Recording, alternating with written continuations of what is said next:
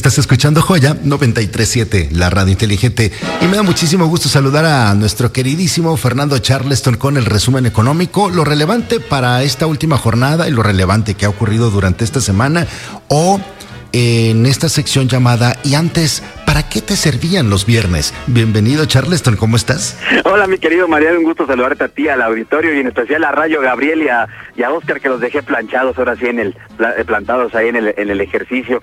Oye Mariano, pues como bien dices tú, mucha información en la semana y ya al fin es viernes. El peso, Mariano, parece que va a cerrar bien la semana precisamente, porque al día de hoy, al momento se ubica en 22.18 pesos por dólar y los mercados desafortunadamente están en tendencia negativa. Esperemos que en lo que pasa el día pues se mejore un poquito. Oye Mariano, como el tema este de la canción, ¿te acuerdas de para alcanzar mi primer millón? Pues sí, por ahí por el primer millón, pero de, de pérdida de empleo en el país. Desafortunadamente, Mariano, el IMSS sacó la cifra que se han perdido alrededor de 925 mil 490 empleos de enero a julio y esto pues precisamente, básicamente por el tema del COVID, ¿no, Mariano? Del confinamiento, que muchas empresas tuvieron que cerrar, eh, algunas tuvieron que pues obviamente quedarse sin su personal. Y en los lugares en los que más pérdida de empleo hubo, Mariano, de empleo formal, fue en Quintana Roo, que cayó 24.2% el empleo, luego siguió Baja California Sur, 10.9%, y Guerrero menos 7.4, es decir, pues por todos lados en el país, Mariano, solamente por ahí Tabasco y Baja California lograron tener una, un aumento de empleo, pero de ahí en fuera pues todos, Mariano, por, por este gran problema que seguimos teniendo. Esta tendencia continuará todavía, ¿no? Un, ratito más. Pues fíjate, Mariano, que al parecer hay un hay un repunte en la economía. Lo platicamos también en la semana en el reporte que te que te que te hice llegar sobre la actividad industrial que ha estado empezando a dar signos de recuperación. Esperemos, Mariano, que, que ya hayamos tocado fondo ahora sí en serio y que de ahí en adelante vayamos para arriba. Y precisamente, Mariano, el día de ayer, el Banco de México dio a conocer que había vuelto a recortar la tasa de referencia a 4.5%. Ya lleva 3.75 puntos recortados, Mariano, desde hace algunos meses. Y esto es buena noticia porque a final de cuentas esta tasa, Mariano, es de referencia para también los demás bancos, es, de referencia para que nuestros créditos se vuelvan más baratos. Y bueno, eh, todavía hay margen para que la siga recortando y esto a final de cuentas es muy buena noticia para reactivar el mercado.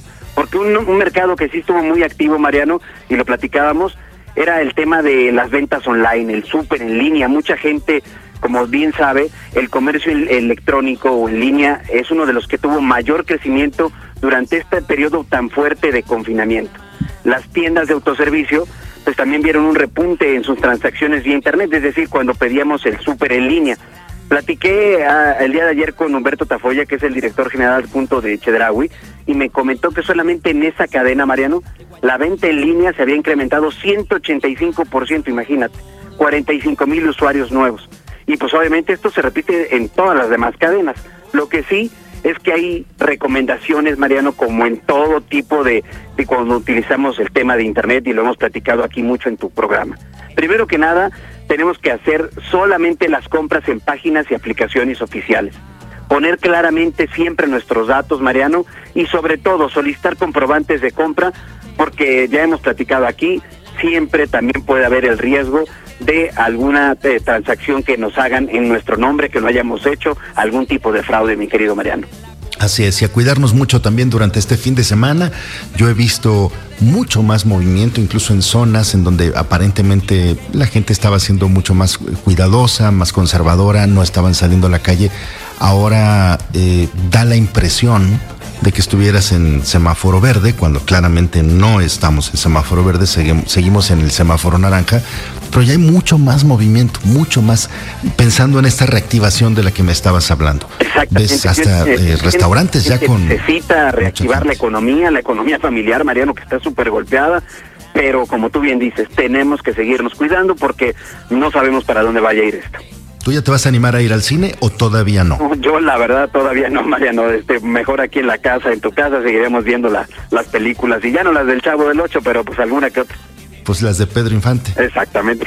Muy bien, Charleston. Gracias, que tengas un gran día. Un abrazo, Mariano. Saludos a ti el auditorio. Hasta luego. Buen día, Fernando Charleston. Esto es Joya 937. No se vayan. Es la radio inteligente. Soy Mariano Osorio. Regresamos.